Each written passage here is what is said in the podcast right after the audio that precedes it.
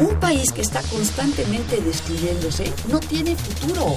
Va a estar marcada fundamentalmente por una recesión de la economía mundial. Yo hablo del autoritarismo hasta nuestros días. Radio UNAM. Radio UNAM. Y la Facultad de Ciencias Políticas y Sociales presentan Tiempo de análisis. Me parece que tienen que darnos ya respuestas concretas. No se puede echar a andar la reforma electoral tal y como está planteada. Tenemos que seguir luchando por defender la libertad de expresión. Un espacio radiofónico donde con tu voz construyes el debate. Tiempo de análisis. Hola, buenas noches. Les saluda Elías Lozada. Esto es Tiempo de análisis. Programa radiofónico de la Facultad de Ciencias Políticas y Sociales. Estamos transmitiendo a través del 860 de amplitud modulada y vía internet en www.radionam.unam.mx.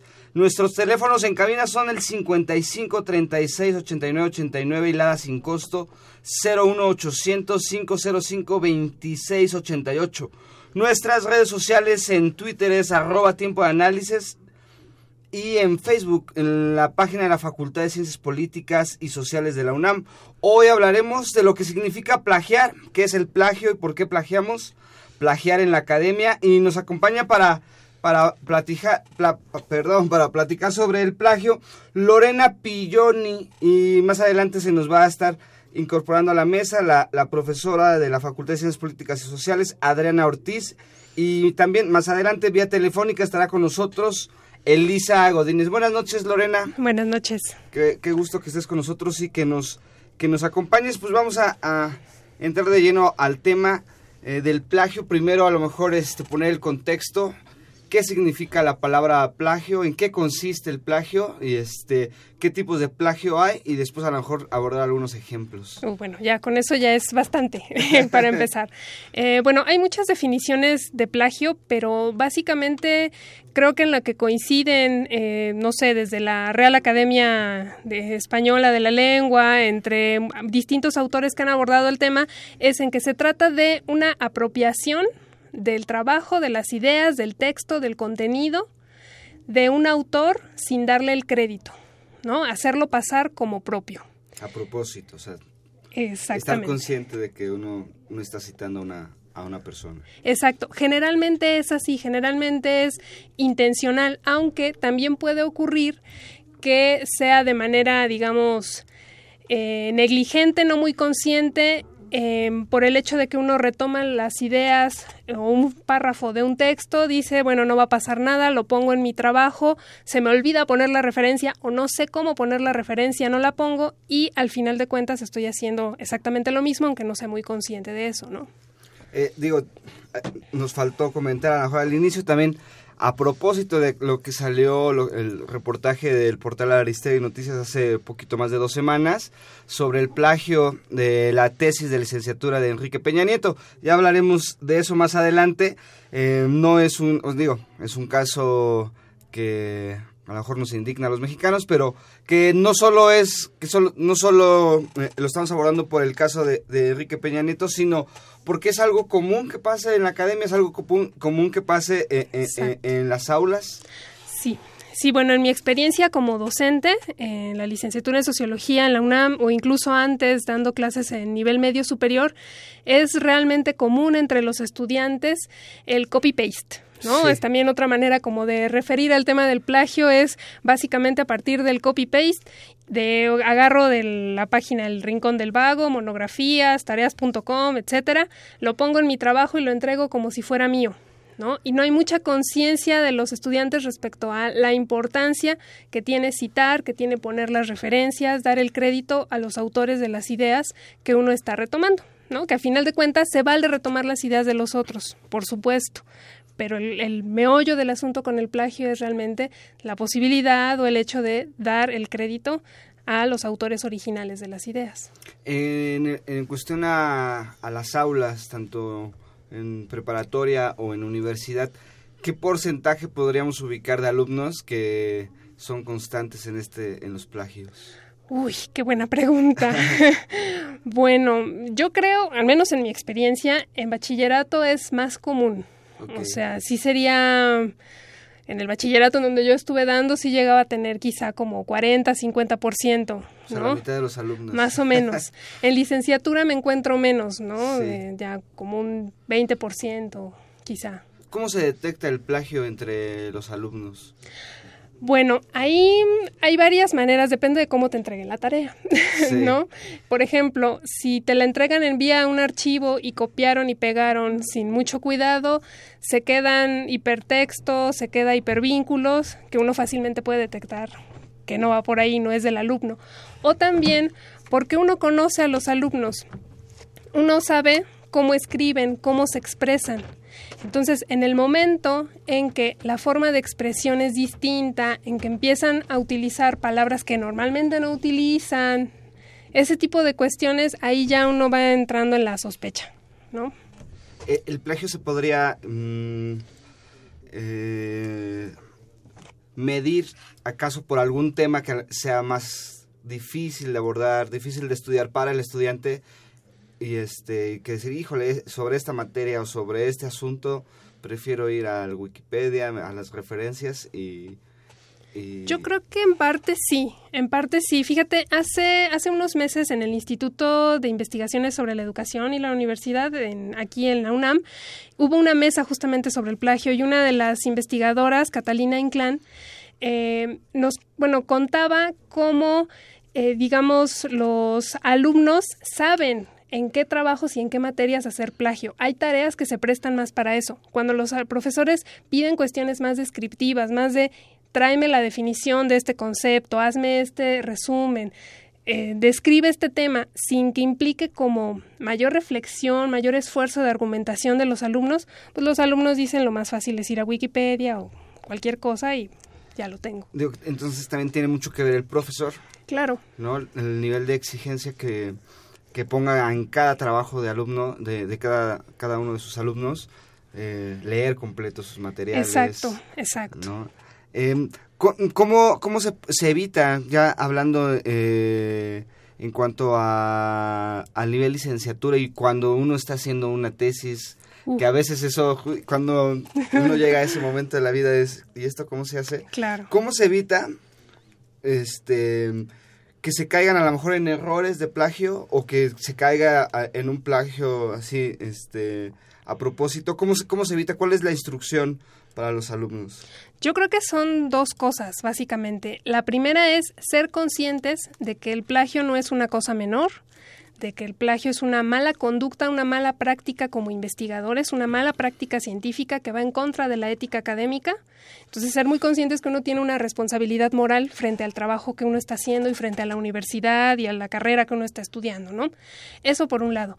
Y por otro lado, también es importante para los alumnos tener las herramientas eh, para citar, para poner las referencias de manera adecuada. A veces eso es lo que falta, no saben cómo citar. Ya. ¿No? Y eso es un, eso es un error o un, un este, um, algo que se dejó pasar en, en las materias de metodologías. Exacto. O, quiero, digo, quiero pensar que desde ahí viene el, el sí. fallo. Sí, deficiencias de formación en esa parte es clarísimo, ¿no? Y que uno tiene que ir atendiéndolo también con los alumnos de manera muy cercana, ¿no? Cuando, digo, ya hablamos eh, en cuanto a la preparatoria, a lo mejor hasta en la secundaria se podría dar, porque a lo mejor antes no era el internet, pero eran las monografías, claro, las biografías, claro. que este uno literal se copiaba eh, detrás de las, de las monografías y hacía su tarea para la, para la secundaria. Obvio, ahora con las mm, nuevas eh, herramientas en internet, los blogs especializados en cierto tipo de, eh, de temas, pero um, cuando ya llega uno a, hacer no solo la tesis, sino cuando ya llega uno a escribir sobre algún tema en específico para publicarse en la academia, sobre todo en las revistas de ciencias sociales o ciencias naturales, ¿cómo es posible que también, o, cómo, cómo es posible, a lo mejor sería muy difícil, pero cómo es que también se llega a ese plagio? Uy, bueno, muchas veces nos hacemos esa, esa pregunta, ¿no? Eh, ahí yo creo que tiene mucho que ver eh, el hecho de las presiones a las que están sometidos los investigadores. Los investigadores son evaluados y reciben estímulos a partir del el volumen de publicaciones que tengan. Entonces hay como mucha competencia en ese aspecto y tienen que producir, producir y producir. Y lo más fácil o digamos lo más rápido, es tomar copy-paste, ¿no? Eh, ciertamente es desconcertante cuando uno se encuentra con esos casos, eh, en el caso del, de los investigadores en las publicaciones. Eh, como asistente de la Revista Mexicana de Ciencias Políticas y Sociales, me toca, me ha tocado tener algunos casos en donde recibimos artículos que pasamos por el software de detección de plagio y nos encontramos algunas sorpresas. ¿no?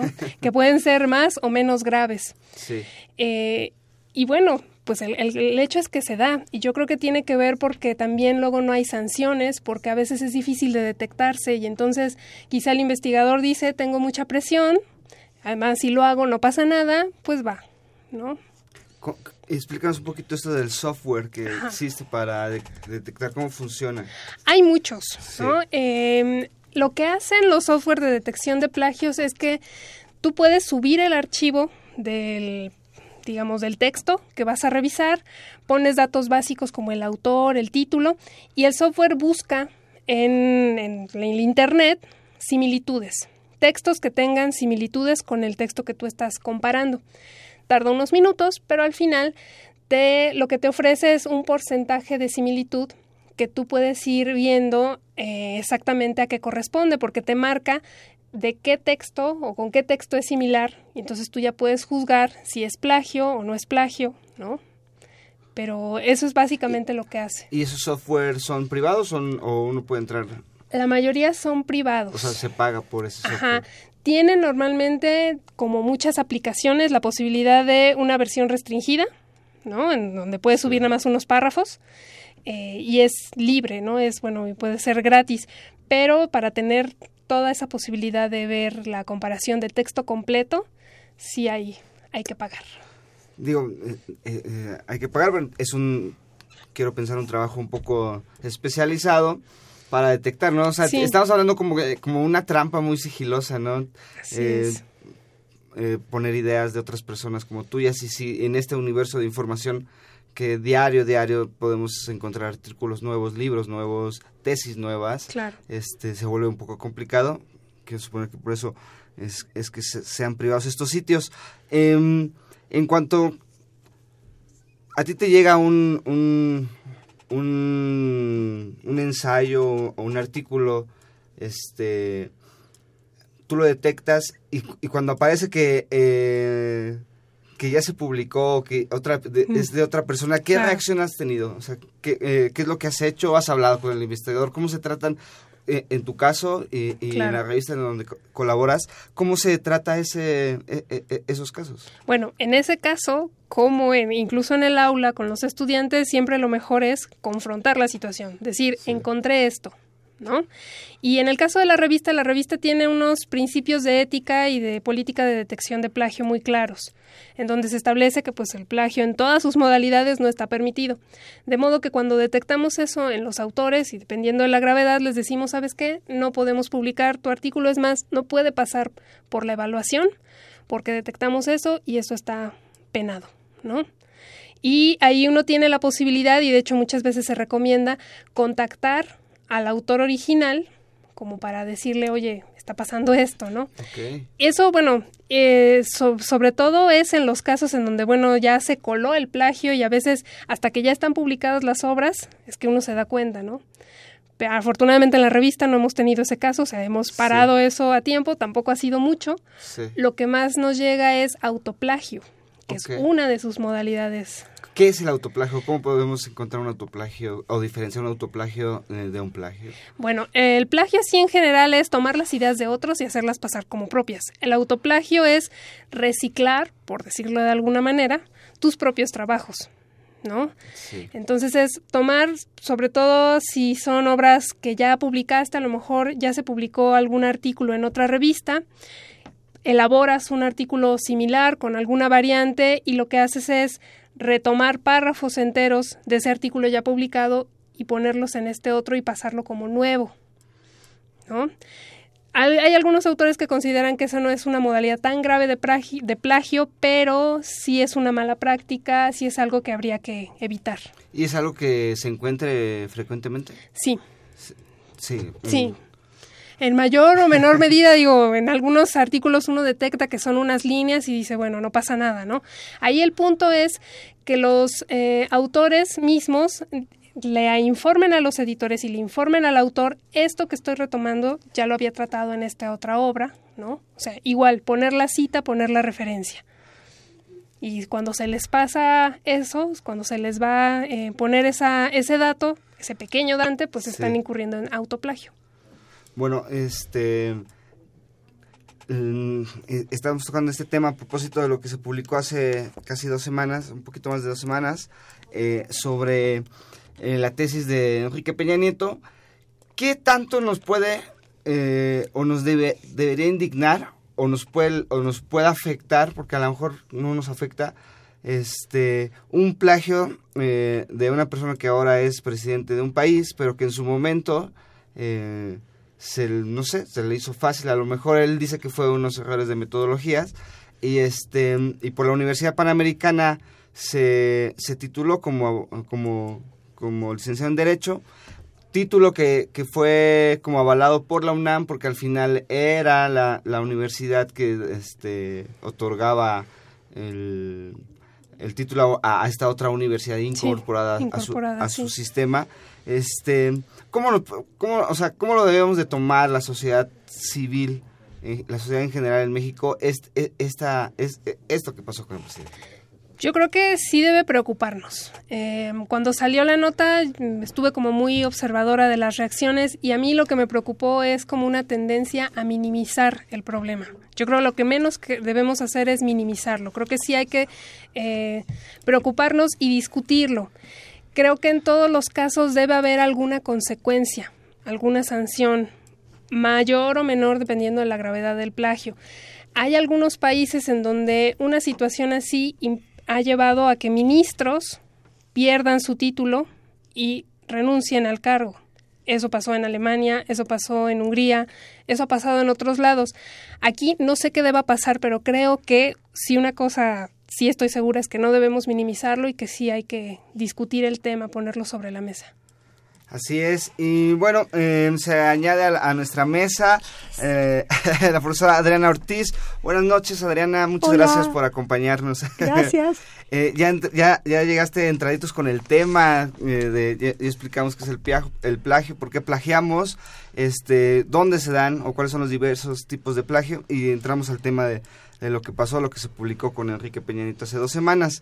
Este, contigo, Adriana, a lo mejor podríamos ampliar esto. Eh, ¿Qué tanto nos afecta el plagio a una sociedad? No solo el plagio que puede ser en esta persona del presidente, sino puede ser el plagio, el plagio de cualquier otra persona este, y que anda por ahí ya titulado.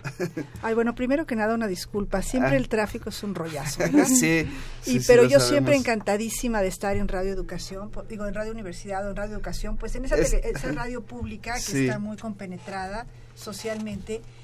Y para mí, digamos, yo estaba pensando en el auto, desde dónde abordar este problema, porque creo que fácilmente entramos a la condena, que sí hay que entrar a ella, ¿eh?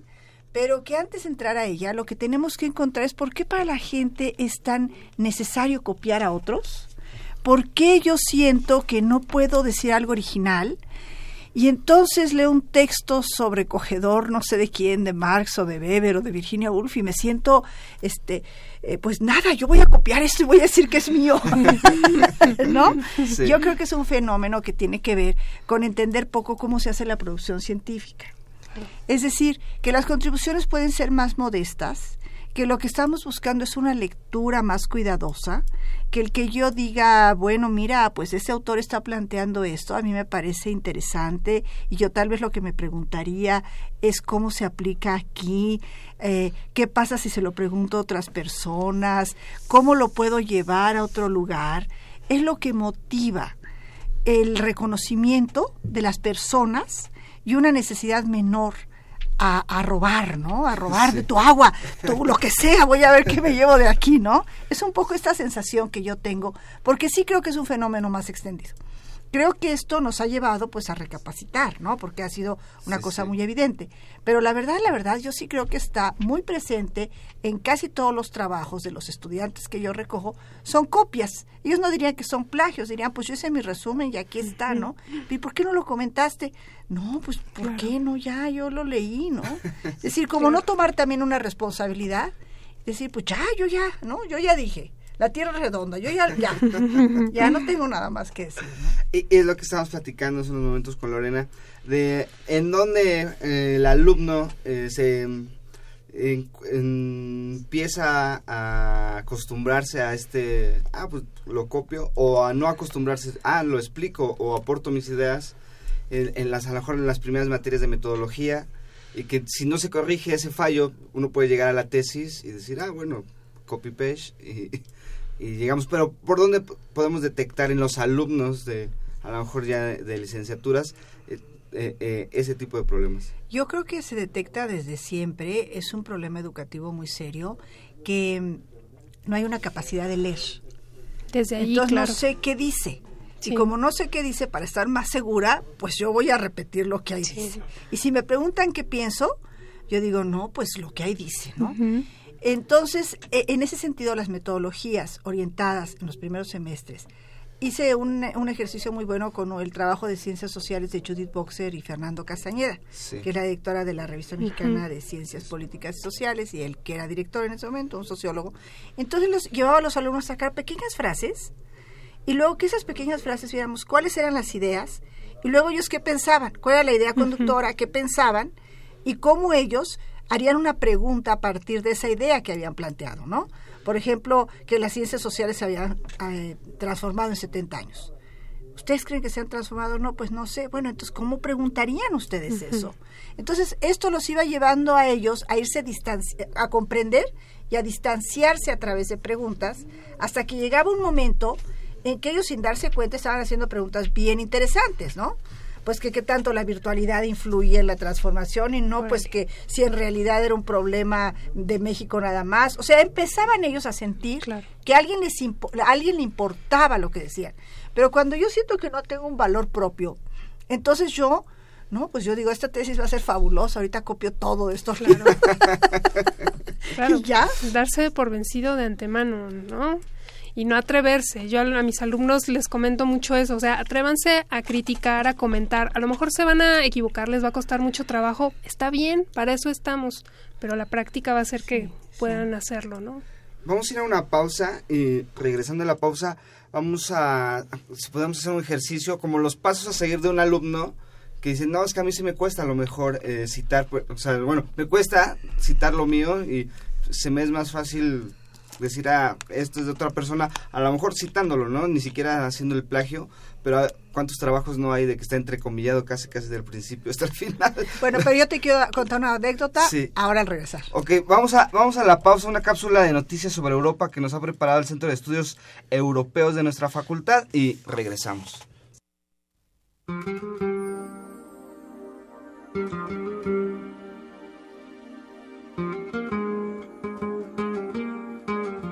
Buenas noches, estas son las noticias desde Europa y les saluda Lucero Palillero desde el Centro de Estudios Europeos, donde les daremos a conocer noticias y reflexiones de los eventos en Europa. En días pasados se ha desatado una gran ola de controversias en torno al burkini, ya que después de los atentados en Francia, la tensión aún se siente en el aire y se pone en tela de juicio la regulación sobre su uso. Esto no solo en Francia, sino en varios estados europeos. Estos debates han salido a flote tras la cancelación de un evento en un parque acuático en Marsella, donde se convocaba a las mujeres a portar esta prenda. Marsella, Cannes, Le Touquet, Cisco y entre otros municipios más han decidido imponer multas que rondan los 30 euros a las mujeres que pasean por las playas con burkini. Pese a la gran cantidad de argumentos a favor de la prohibición del uso de esta prenda, por considerarlo un símbolo del islamismo más radical, también se esbozan los argumentos en contra, ya que algunas organizaciones como la Liga de Derechos Humanos se expresan que es una forma de estigmatizar a las mujeres y discriminarlas. Otros argumentos más giran en torno a que es una medida que puede causar más odio. A continuación, la voz de la profesora e investigadora de la Facultad de Ciencias Políticas y Sociales, Ana Trujillo. Creo que la suspensión del, de la norma que prohíbe el uso del burkini es acertada. El pueblo francés, el gobierno francés tiene que entender que la manera eh, de una de las maneras de proteger a la población y al territorio de posibles atentados terroristas tiene que ver con la asimilación de las minorías musulmanas de origen francés. Históricamente han sido eh, relegadas, han sido segregadas, se, ha, se ha considerado que no existen dentro de la cultura y del Estado francés y esto puede ser una razón por la cual eh, hay ciudadanos ya franceses de origen musulmán que se han eh, apegado a las, a las ideas del Estado Islámico y han realizado atentados terroristas dentro de Francia, lo cual eh, pues pone eh, al terrorismo eh, como un, un, hecho sin precedentes porque eh, en atentados anteriores se habían realizado desde fuera del territorio y no habían sido perpetrados por ciudadanos del mismo territorio donde se había realizado el atentado. Por lo tanto, creo que eh, lo que se tiene que hacer en Francia no es ponerles más prohibiciones a los, a los ciudadanos musulmanes, sino eh, buscar mecanismos de entendimiento y de, de, asimilación de ambas culturas en aras de que eh, no se vuelvan a repetir los hechos de violencia que hemos visto últimamente.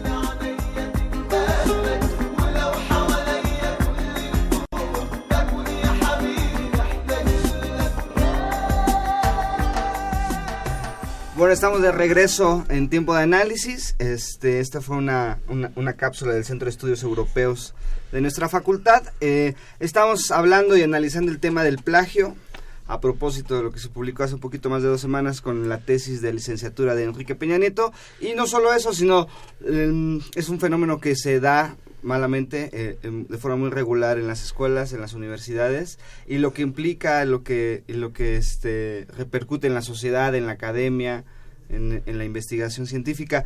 Este profesora Adriana, nos quedamos, bueno, antes, antes, antes eh, quería mm, citar la llamada de Daniel Santiago que nos habla desde Coacalco. Dice, ¿cómo es posible que un hombre como Enrique Peña Nieto que plagia su tesis sea sean tan un hombre como Enrique Peña Nieto sea tan estricto con los maestros y manda felicitaciones al programa. Eh, gracias Daniel Santiago por, por marcar. Eh, nos quedamos, maestra Adriana. Eh, ¿cómo ¿Cuáles serían a lo mejor los pasos de los alumnos para evitar o llegar al momento de hacer la tesis y uno no tenga idea de cómo escribir? A ver tú, Lorena, tú debes saber. Bueno, Creo que en parte viene insinuado por lo que usted comentaba, doctora, respecto a esta cuestión de leer y atreverse a pensar y atreverse a criticar y a empezar a dialogar con los autores con los que uno lee, ¿no? Eso de entrada hay que ejercitarlo precisamente para que a la hora de la, de la tesis de licenciatura no se convierta en una colección de, de citas o de copy-paste, ¿no? Eh, y lo otro es lo que comentaba también eh, hace un momento respecto a aprender todas estas cuestiones técnicas de citar y referenciar adecuadamente, ¿no? Eso es fundamental. No sé, usted yo, qué... yo creo que sí, es una cultura. Fíjate que yo les quería contar esa anécdota Sí. porque Sí. era yo la coordinadora internacional de un proyecto de estudio sobre las sexualidades. Entonces participaban cinco países, China, Chile, Argentina, Sudáfrica y México. Y de repente los colegas chinos aparecieron con unos textos perfectamente copiados de unos libros, ¿no? De Bourdieu, de Foucault, así completamente copiados, ¿no? Dijimos, ¿y esto qué? Nos super escandalizamos. La colega chilena, eh, que tenía una cultura así como de mucha literatura, de revisión, ¿y cómo? ¿Por qué? Y entonces les dijimos, ¿no? Y nos dijeron, sí los copiamos, pero ¿cuál es el problema? Y entonces les dijimos, este, pues que es de unos autores. Y luego, ¿por qué no podemos copiarlos si es de unos autores? Entonces había que construir la noción de autor que no estaba tan, eh, tan en ese momento tan establecida en una cultura que apenas estaba abriendo. Estoy hablando de hace 20 años, no, no, no de ahorita, Sí, sí, bueno, sí. 15 años. No de estos momentos que ya pues China seguramente ha desarrollado eso y más, ¿no? Pero en ese momento era como de ¿qué tiene? Si eso es muy bueno porque quiere decir que yo sí lo leí. Entonces a mí me sorprendía porque yo no tenía ninguna idea y les, es que nos pueden acusar de plagio y si sacamos un libro entonces nos van a denunciar, ¿no? Entonces, por eso lo estoy, estoy reforzando lo que dice un Sí. poco Lorena. Si tú no tienes una cultura, es como los controles de velocidad. Si tú no tienes que eso, una cultura de que eso te va a ayudar a prevenir accidentes, estás preveniendo tu propia vida, pues tú piensas que hay unas personas malas que te están limitando tu libertad de manejar a 150 kilómetros en las calles, ¿no? Entonces yo sí creo bien importante eh, eh, había hacía una entrevista a Peña Nieto y decía, bueno, a lo mejor me equivoqué en la metodología, pero yo lo hice de muy buena fe, ¿no?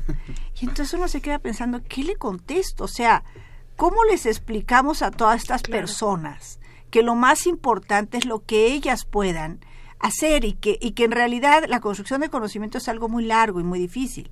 Entonces, por eso, claro que tú te vas a referir, nadie puede empezar a escribir así como, y ahora yo escribo con la página en blanco. Todos volteamos a ver pero la cosa es ir volteando ah, como dialogando de tal manera que tú vayas dejando más claro qué es lo que tú dices y qué es lo que dice la otra persona. Entonces esto va disminuyendo y los puentes y el propósito de lo que tú estás este, investigando, ¿no? De tal manera que si yo quiero saber cuál es la situación de la radio en México, pues no tenga nada más que referirme a no sé qué cosa que leí de la radio aquí, de la radio acá, o incluso el autor más conocido de la radio en México, sino otra decir, bueno, pero a ver, la radio en México hoy, pero a ver, si hay varios estudios, la radio en México en las noches, y si hay de eso mucho, pues la radio en México digital y o los oyentes, o en fin, ir llevando de tal manera que yo pueda decir, bueno, pues este gran autor dijo que la radio esto y esto y esto, pero yo ya encontré que no es necesariamente así. por, esto y por esto y por esto. Entonces, ahora ya voy a buscar a otro pero yo soy el centro de este puente, como en esta conversación, ¿no? Se oye, ¿qué es lo que dice Lorena? ¿Qué digo yo? ¿Qué preguntas tú? Es claro porque estamos los tres viéndonos a los ojos, hablando.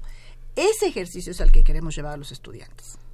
Ya, digo, y es algo, eh, digo, yo recuerdo, ¿no? Cuando uno llegaba así, como sus primeros días de empezar a escribir la tesis, y ya teníamos un tema, pero después decías, pero ¿cómo, no? Y, y, y empiezas, a alimentarte. Sí, eh, eh, los profesores que están siempre cerca de ti son los primeros que dicen, no, aquí sí tienes que citar, o si no lo vas a citar, tendrías que argumentar, ¿no? O sea, lo tuyo y, sobre qué autores.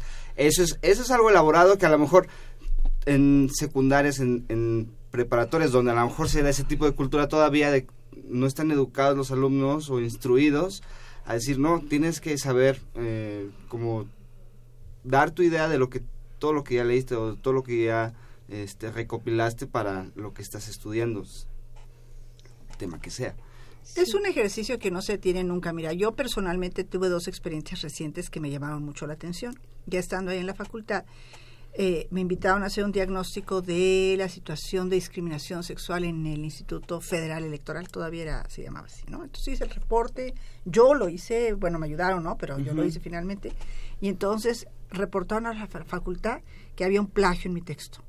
Y dije, ¿de plano? ¿Cómo a quién plagió? ¿Qué hice, no? Es que usted se refirió a ideas que tenía en otros textos que ya vimos que había publicado. Entonces usted se está autoplagiando, porque usted no puede estar citando lo que ya publicó. Le dije, ¿cómo? Lo que yo estoy haciendo es haciendo referencia a lo que yo escribo y entonces como mi pensamiento se está desarrollando, yo no me estoy plagiando, pero así ya de plano de vamos a perseguirla por darse, ¿no? ese fue uno. Entonces, y otro fue, ya se me olvidó cuál era el otro que les iba a contar. Y el otro fue, pues no, ahorita me acuerdo. bueno, a propósito de esto que mencionas como eh, estudiantes y que de alguna manera viene desde secundaria, quizá incluso antes, son hábitos, ¿no? Que se van formando desde, pues desde que somos muy pequeños en la escuela y en donde hay como mucho temor a crear. Yo no soy capaz de crear un poco lo que usted comentaba, doctora, y entonces lo más fácil o lo, que debo hacer es cumplir, y se entiende por cumplir, entregar un papel a partir que tenga el título de la tarea que me dejaron. Pero se pierde de vista que el propósito de cualquier tarea, hasta la tesis, es aprender. Y no podemos obviar ese proceso de aprendizaje, que lleva tiempo, que puede ser frustrante, pero hay que hacerlo, ¿no? Y bueno, y, llegamos uh, otra vez al, tema de por qué estamos hablando de esto. Em, ¿Qué tan indignante se puede sentir la sociedad con lo que pasó con Enrique Peñanito? O a lo mejor decir, bueno, es una más del presidente que tenemos y, y dejarlo pasar. Yo, yo me acuerdo que el día o el siguiente día que salió la noticia, creo que fue un lunes, revisando las redes sociales, era una de dos, era una indignación total por muchos este amigos, a lo mejor eh, de la facultad o de otras facultades o diferentes personas indignadas porque a lo mejor saben lo que es hacer una tesis y que, lleguen y que, tu paciente se haya plagiado su tesis y otros que decían, bueno, sí, se la plagió, pero creo que ha hecho peores cosas, ¿no? En detrimento de, de los mexicanos. Eh, su tesis pues ya será para, eh, para él, para eh, a lo mejor sus, no sé, sus cercanos, si es que les interesa a lo mejor un poco, para la universidad que, eh, en donde estudió, que le dio el título, que la Universidad Panamericana, pero había como esas dos reacciones, como que una muy indignada y la otra que lo dejaba pasar. ¿Cuál es el marco legal que existe para las personas que plagian? O sea, que eh, ¿cómo está jurisprudenciado el caso del plagio? En algunos casos entiendo que es hasta económico o penal. por ejemplo, si es un plagio cultural, si te estás plagiando una canción o el Sí, la, ley de derechos de autor, ¿no? Ahí hay implicaciones, digamos, legales. Y, en el ámbito académico no no, no las hay claramente. Y luego hay otro problema. ¿Cuánto tiempo hace que esto pasó? ¿No? Claro. O sea, digamos, estamos, digo, todos los delitos caducan, ¿no? Entonces estamos ante un hecho que más bien es de condena moral. Ahora, por eso yo digo, yo no veo que esté mal la condena moral porque es tomar conciencia de algo, es indignarse, este el coraje es muy bueno, el coraje social, si te lleva a transformar la situación. Claro. Entonces, ¿cómo la vamos a transformar, no? Y ahí es donde yo creo que es muy importante que las personas empiecen a cobrar conciencia porque de verdad sale mucha gente de las universidades públicas y privadas como están viendo, ¿no? Porque luego dicen, es que las públicas, mm. no, privadas también, ¿eh? y mucho más privadas porque tienen menos tradición de investigación en el tema de investigación. Entonces, lo que necesitamos es reforzar la formación para que la gente no tenga esta necesidad. Cuando mi hijo, mi hijo hizo el bachillerato internacional, estudió en una escuela privada, pues nos mandaron los papeles que él tenía que firmar, ni mayor de edad era, que no podía hacer nada, este, nada podía estar copiado, si estaba copiado no le daban el certificado de prepa. Tenía 17 años, yo casi que me atacaba. Entonces los ponían a hacer ejercicios de que era plagiar. Y entonces empezaban a entender y empezaban a pensar. Pero entonces tienes que tener una metodología de aprender a aprender y que a nosotros mismos nos está costando transmitir, porque esto implica reforzar la escolarización, reforzar el conocimiento de los propios docentes, transformar el sistema educativo de tal manera que el aula no sea una reproductora, porque si la propia profesora o profesor llega a contar lo que leyó como si fuera lo que nada más hay y la persona misma no hace una lectura crítica, sino es una transmisora de textos, pues los alumnos, y lo ven los alumnos una y otra vez y otra vez y otra vez y otra vez. ¿Qué pasa? Y digo, eso lo vemos y es muy... Eh no, no sé si normal, pero lo vemos muy seguido en cuando es un estudiante de licenciatura, pero estudiantes de maestrías, estudiantes de doctorados o doctorantes, también también se llega a pasar, ¿no? también. es llegas como a, como una única vía de seguir es con lo que ya hiciste y lo que ya hiciste era un plagio, entonces sigues con tu plagio. No sí, sé. También pasa también pasa, por desgracia, ¿no? En donde uno diría, bueno, entre mayor nivel educativo debería ser menos, y sin embargo eh, ocurre. Y también creo que em, hace falta digamos, si de algo puede servir como el que salgan estos tipos, este tipo de casos a la luz que son tan escandalosos, es para ponernos a discutir y para poder, ponernos a construir los mecanismos académicos para lidiar con el problema, que en buena parte está por lo que dice la doctora Ortiz respecto a esta cuestión del sistema educativo, de la formación, los estudiantes, los profesores, pero también los mecanismos de las universidades para qué hacer cuando tienes un caso así, qué sanción. ¿No? En función de la gravedad del plagio, ¿qué sanción vas a aplicar? Porque en los últimos casos que han surgido, por ejemplo, el otro muy sonado del Colmex, el Colegio de México tuvo dificultades como para lidiar y sustentar porque no tienen no tenían una cuestión digamos un reglamento algo específico en cuanto al plagio no entonces tuvieron que irse por el lado de que eh, no cumplía con el porcentaje o con la originalidad que se exigía en un trabajo de titulación y por ese lado quitaron el título y esa fue la sanción pero en general estamos un poco a ciegas no hay mecanismos como muy establecidos habrá instituciones internacionales o a lo mejor en Estados Unidos, en Europa, que sí tengan eso como no sé si más tipificado, pero que sí sea como considerado un delito. Bueno, lo que sucede también es que tienen más máquinas. Entonces se meten los trabajos de los estudiantes a lectores especializados que más rápidamente te acusan si hay textos, palabras o ideas, pero entonces necesitas tú tener también toda una, pues eso, tecnificación para poder captar el plagio. Porque así al leer, pues es muy difícil, a no ser que sean textos muy conocidos, que, ah, claro, esto viene de tal libro, de tal capítulo, ah, no, esto viene de este libro, ¿no? Porque además tienes que revisar 30, 40, 50, 60 trabajos, el profesor el promedio lo que está haciendo, ¿no? Entonces, este, pues ahí es donde viene la complicación de la sanción y de la vigilancia. Porque el tema es la vigilancia. Si tú tienes mucha vigilancia, pues ya no te pasa, ¿no? O sea, lo detienes antes de que te pase.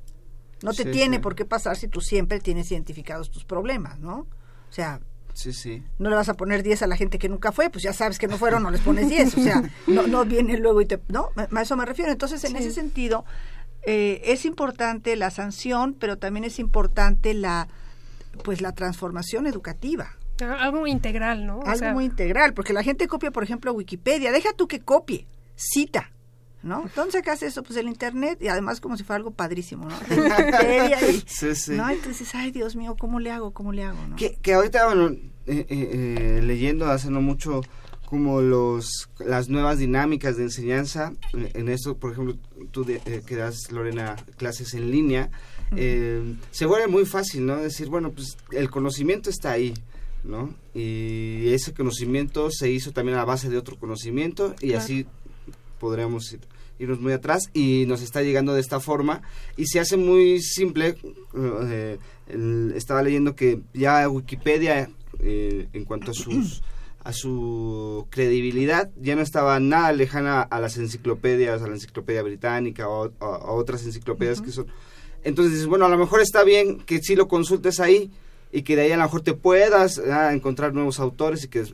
Pero si todavía se da como este Wikipedia en español que está resumido todo y que dices, ah, bueno, de aquí es mi tema y, y este y, y, aparte se puede hacer un copy paste, ¿no? O sea, ya hasta las técnicas en, en, la computadora uno puede, habrá textos que uno no puede subrayar, copiar y pegar.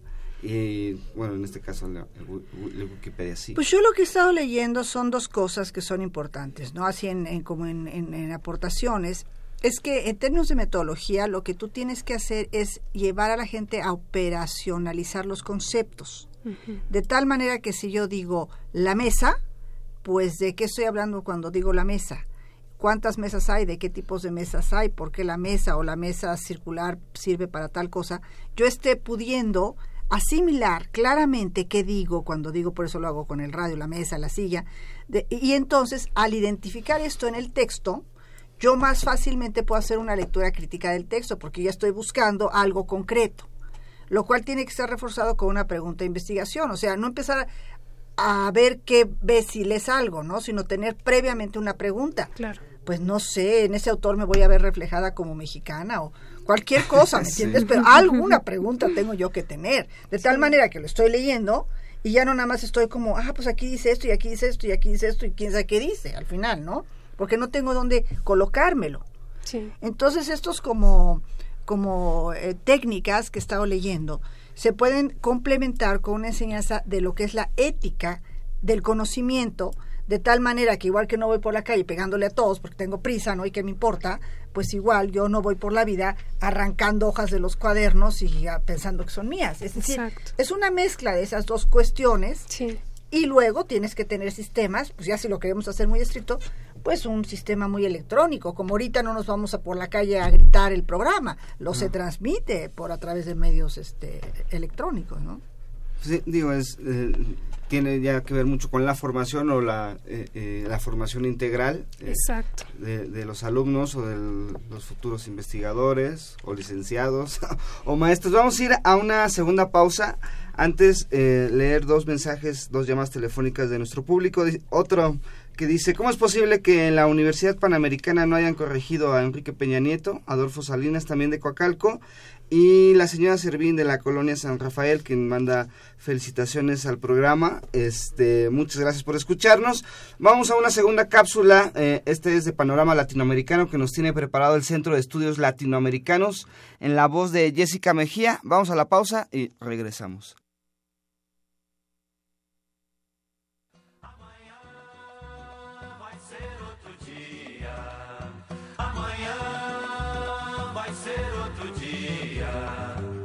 Muy buenas noches. Les saluda Jessica Mejía y con información del Centro de Estudios Latinoamericanos de la Facultad de Ciencias Políticas y Sociales, presentamos Panorama Latinoamericano. Astucia y temor de los golpistas en Brasil. Con la destitución de la presidenta Dilma Rousseff el 31 de agosto pasado, se consumó el golpe de Estado parlamentario en Brasil, después de año y medio de acecho político. Con esta acción quedaron claras cuatro razones centrales por las que la oligarquía política dio el golpe. 1. Desplazar del gobierno por medio de una votación parlamentaria a una fuerza política que no pudo ser derrotada en las urnas. 2. Detener el avance de las investigaciones por corrupción a más de la mitad de los parlamentarios y en especial a sus personajes notables, el actual presidente Michel Temer, el presidente del Senado Renan Calieros y el actual ministro de Relaciones Exteriores José Serra. 3.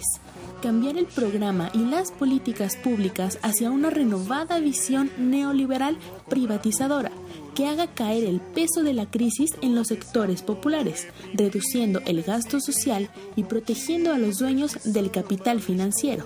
4 disminuir los derechos populares bajo el ansiado retorno de la derecha política al aparato del gobierno. Como criminales conocedores de la odiada víctima, de última hora tuvieron dudas y optaron por una salida a la hondureña. Se le destituye, pero se le permite mantener derechos políticos. Normalmente, el impeachment está asociado a la pérdida por ocho años de derechos públicos, pero ahora se dividió la decisión y hubo interés en suavizar formalmente el golpe, así que no ocurrió de esa manera. Fue el golpe de un parlamento con problemas no solo de corrupción, sino de relación con la sociedad y con el nuevo Brasil joven, diverso y plural de las últimas décadas legisladores con dificultades de definición política y funcionamiento estable. Además de los dos protagonistas del golpe, el Partido Movimiento Democrático Brasileño y el Partido de la Socialdemocracia Brasileña participaron como cómplices una mayoría de senadores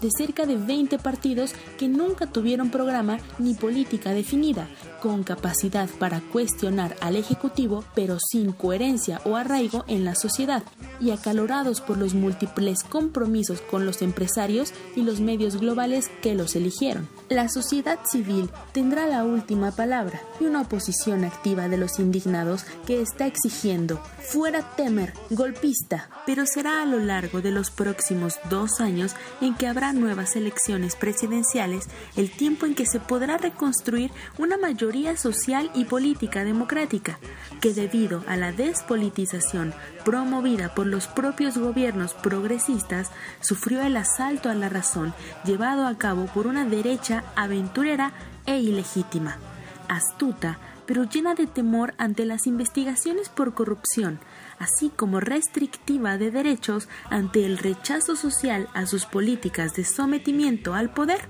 del capital transnacionalizado. Continuamos en tiempo de análisis.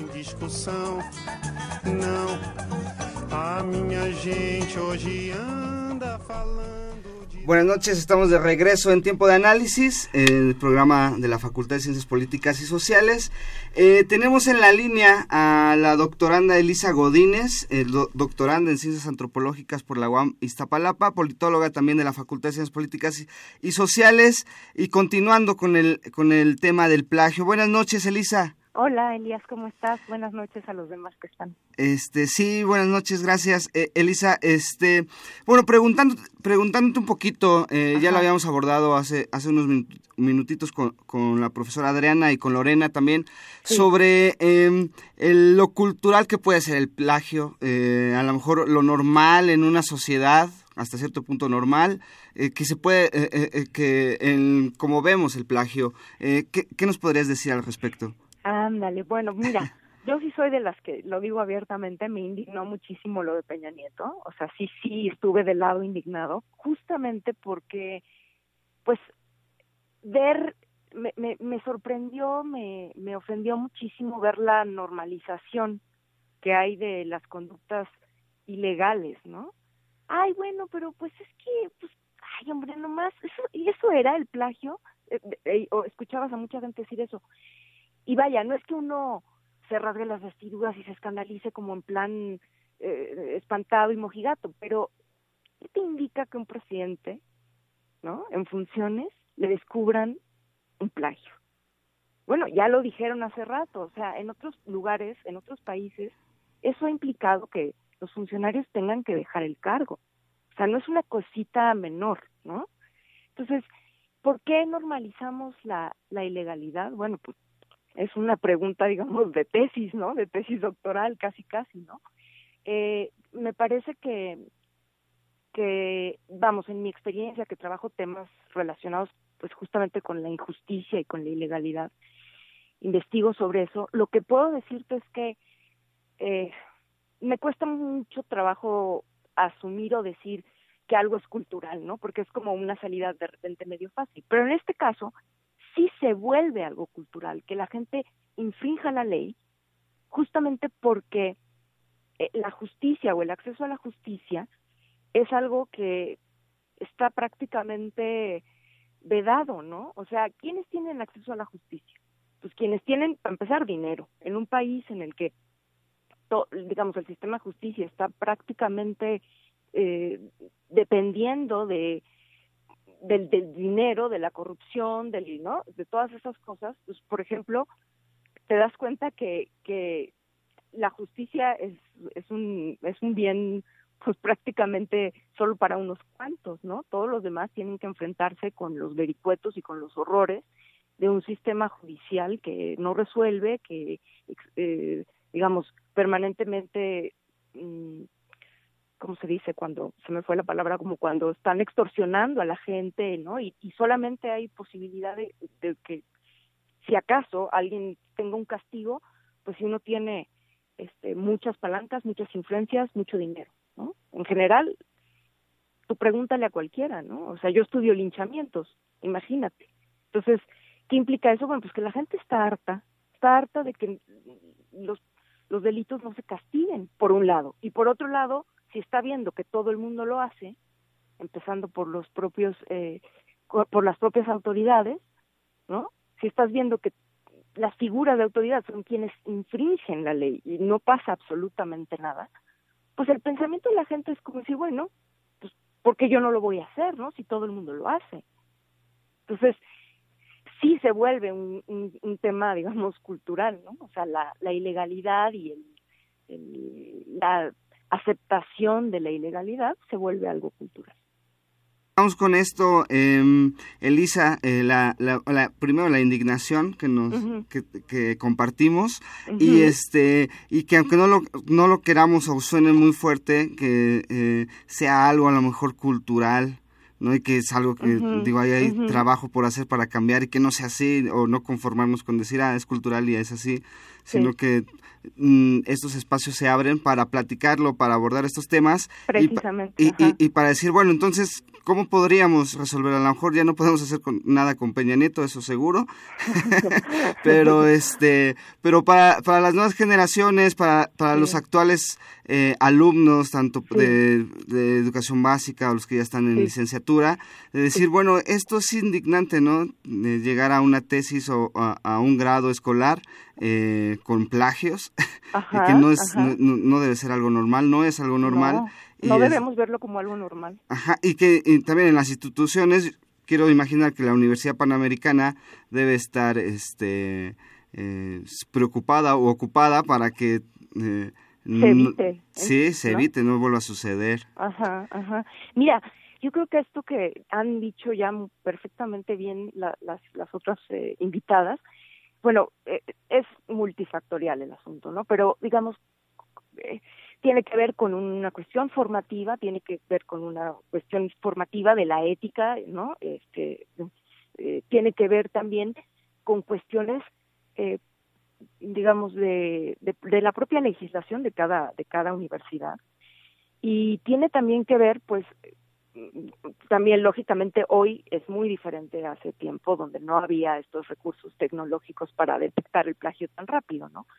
Sin embargo, lo que yo sí creo es es que bueno, así de entrada voy un poco a repetir lo que ya han dicho las compañeras, pero sí tiene que ver con, con una formación no solo desde la universidad, ¿no? ni desde el bachillerato, o sea, vamos, no es que eduques a los niños en el kinder a decirles no copies, ¿verdad? Pero sí, digamos, que, que esto se vea normal ya en la educación superior o que la gente en la educación superior crea que es posible hacerlo así como si nada, ¿no? Y que argumente como Peñanito, bueno, eso es que pude haber citado mal, pero yo no plagié. No, yo sí soy de las que creo que quien plagia, y sobre todo casi el 30% de la tesis, no lo hace sin saber, ¿no? O sea, no es nada más una, una deficiencia metodológica. Ahí hay una conducta, pues prácticamente delictiva, por, por menor que sea el delito, pero es un delito. Y entonces, ¿cómo hacemos esto? Bueno, eh, para empezar reforzando, digamos, la cuestión ética desde abajo, ¿no? Pero también es cierto que tiene que ver, especialmente en las ciencias sociales, en cómo se enseña y en cómo se construye el conocimiento. Porque justamente lo que ya también dijeron, y dijeron bien, este, por un lado, esta exigencia de que tienes que ser original y tienes que decir, entonces, como la gente viene también con muchas deficiencias y mala formación, no, para empezar, no escucha su voz. O sea, de verdad, es que es cierto. O sea, Los, los, los, los, estudiantes de licenciaturas, digo, no lo digo de mal, ¿no? Pero es difícil, digo, uno se está formando, está descubriendo el mundo.